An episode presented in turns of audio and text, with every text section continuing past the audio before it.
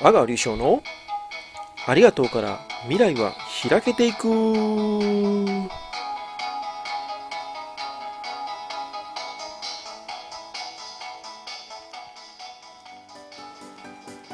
はいさーい。やってまいりました。阿川でございます。ご無沙汰いたしております。さて今日はここ。もちろん。沖縄東村カナンスローファームから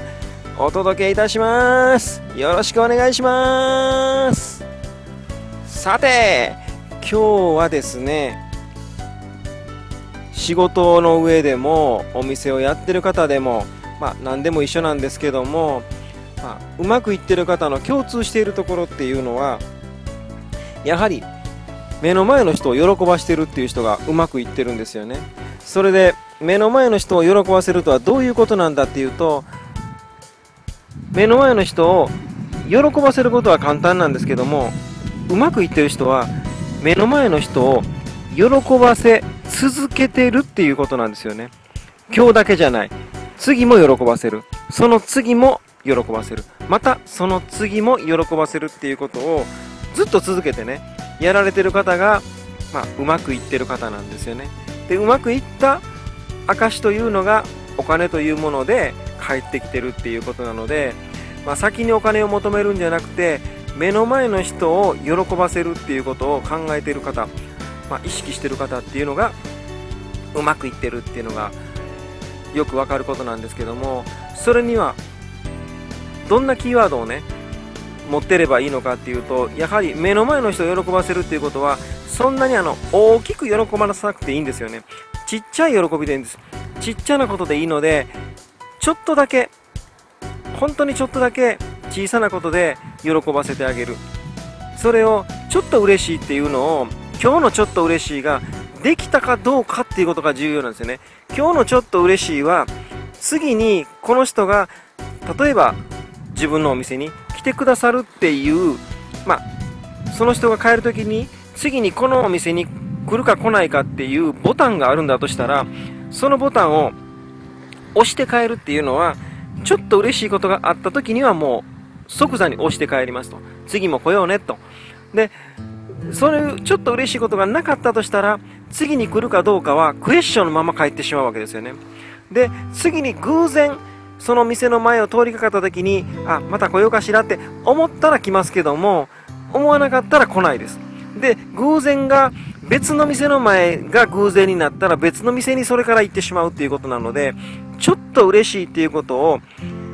必ずこうその人に植え付けていかないといけないんですよね。それを植え付けないと次にそこのお店に来る理由がないんですよね。この間ちょっと嬉しいことしていただいたからこのお店にまた来ようねっていう理由になるっていうことですよね。それだし例えば、えー、そこにいる人が優しい声をかけることでそれが来る理由になるかもしれません。あの人があんな声をかけてくださるから今日も行ってお話できるかしらみたいなね。そんなことで来る理由になるかもしれません。で会社のねあのお店じゃなくて会社だったらあの子がいつもいい提案を持ってきてくれるからっていう来る理由かもしれないしなんかやっぱり来る理由っていうのとちょっと嬉しいっていうのが、えー、キーワードになっててね。そこをきっちり、え、表現できてる。自分はこんな来る理由が提案できますよ。自分はこんなちょっと嬉しいことをあなたに渡しますねっていう表現ができてるところはうまくいっている。できてないところはうまくいかない。つまりは次に来ない、えー、仕事だったらね、えー、次にあなたにお願いすることはないっていうことですよね。だからあなたが今できるちょっと嬉しいことのマックスを表現する。そのマックスっていうのはちょっと嬉しいがものすごく嬉しいにならなくてもいいです。ちょっと嬉しいことを今日できるちょっと嬉しいことをやってやる。お金かけなくてもいい。何そんなそんなに力使わなくてもいいです。自分の知恵をちょっとだけ絞ってちょっと嬉しいことを表現してみる。それを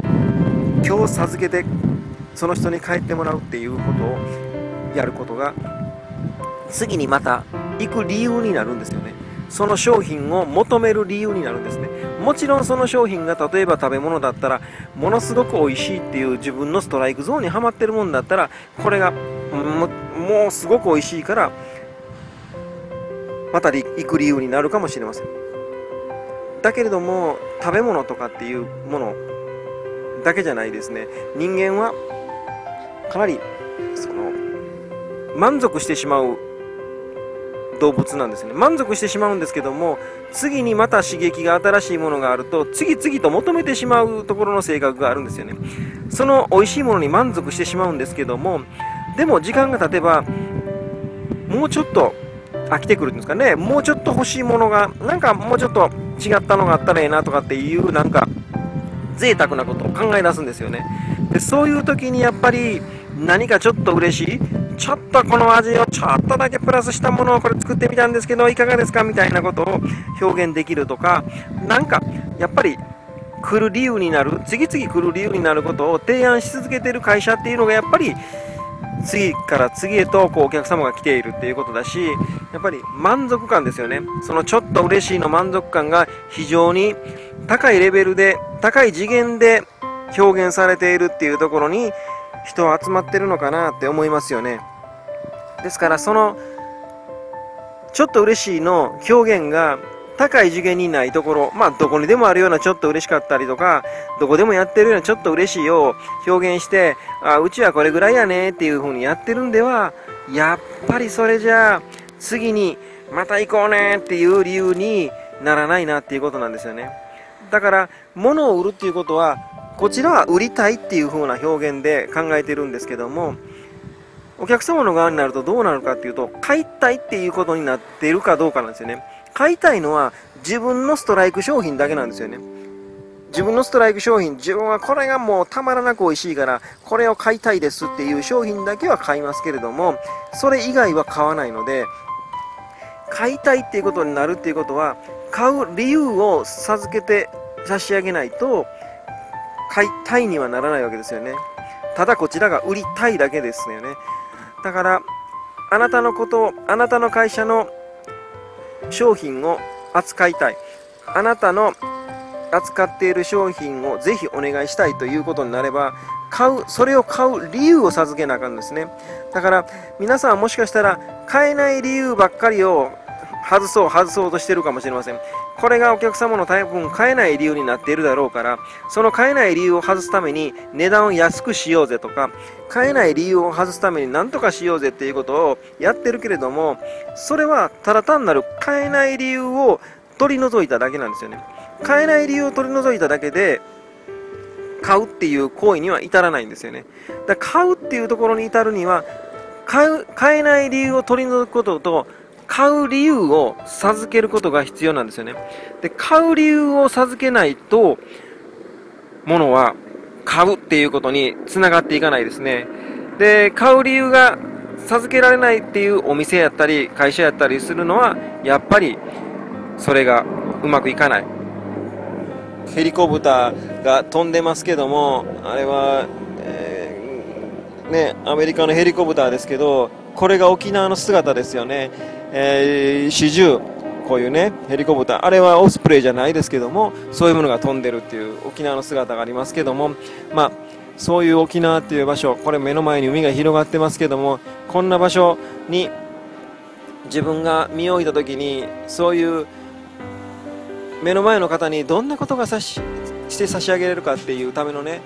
えー、ことを僕はこの海でね、何かあの磨いてるっていうのかな。そんなことじゃないかなと思うんですよね。だから皆さんも目の前の人に香りを授けることを自分のお店や会社でずっとね頭をひねっていても思いつかないかもしれません。そしたらちょっと海に来てね何かあの全然自分の心を取り出してねあの見つめてみてください。そしたら僕にはこんなことができるんや。私にはこんなことができるじゃないかっていう何かヒントが出てくるかもしれません。だし、えー、自分の業種ばっかりを見つめてるんじゃなくて異業種のところに行った時自分は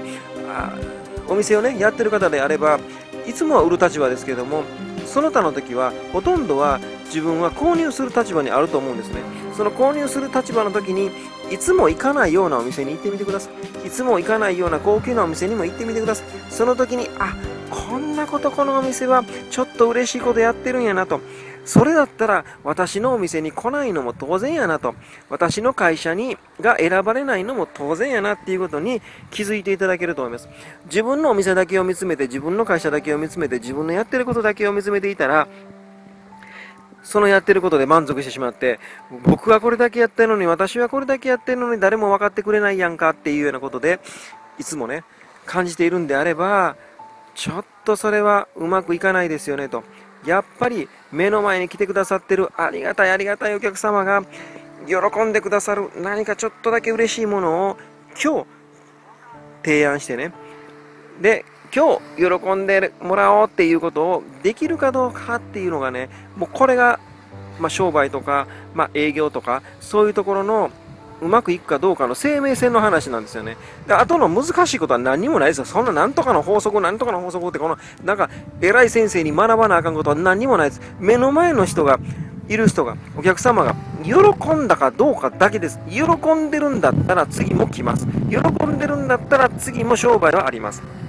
でも、喜んでなかったら次はありません。単純なことですよね。で、目の前の人が喜んでるんですけども、買う理由がなかったら買いません。買う理由がなかったら、あなたにお願いするとなりませんっていうことだけなんですよね。だから、いくらあなたのことが好きだって言われても、買う理由がなかったら、買う理由を授けてなかったら、あなたをから何かを買おうとか、あなたに何かをお願いしようということになりませんっていうことなので、そこのところをちょっと見つめていただいたらいかがなかなっていうのを、今日はここ、沖縄東村、カナン、スローハームからお届けしました。ありがとうございます。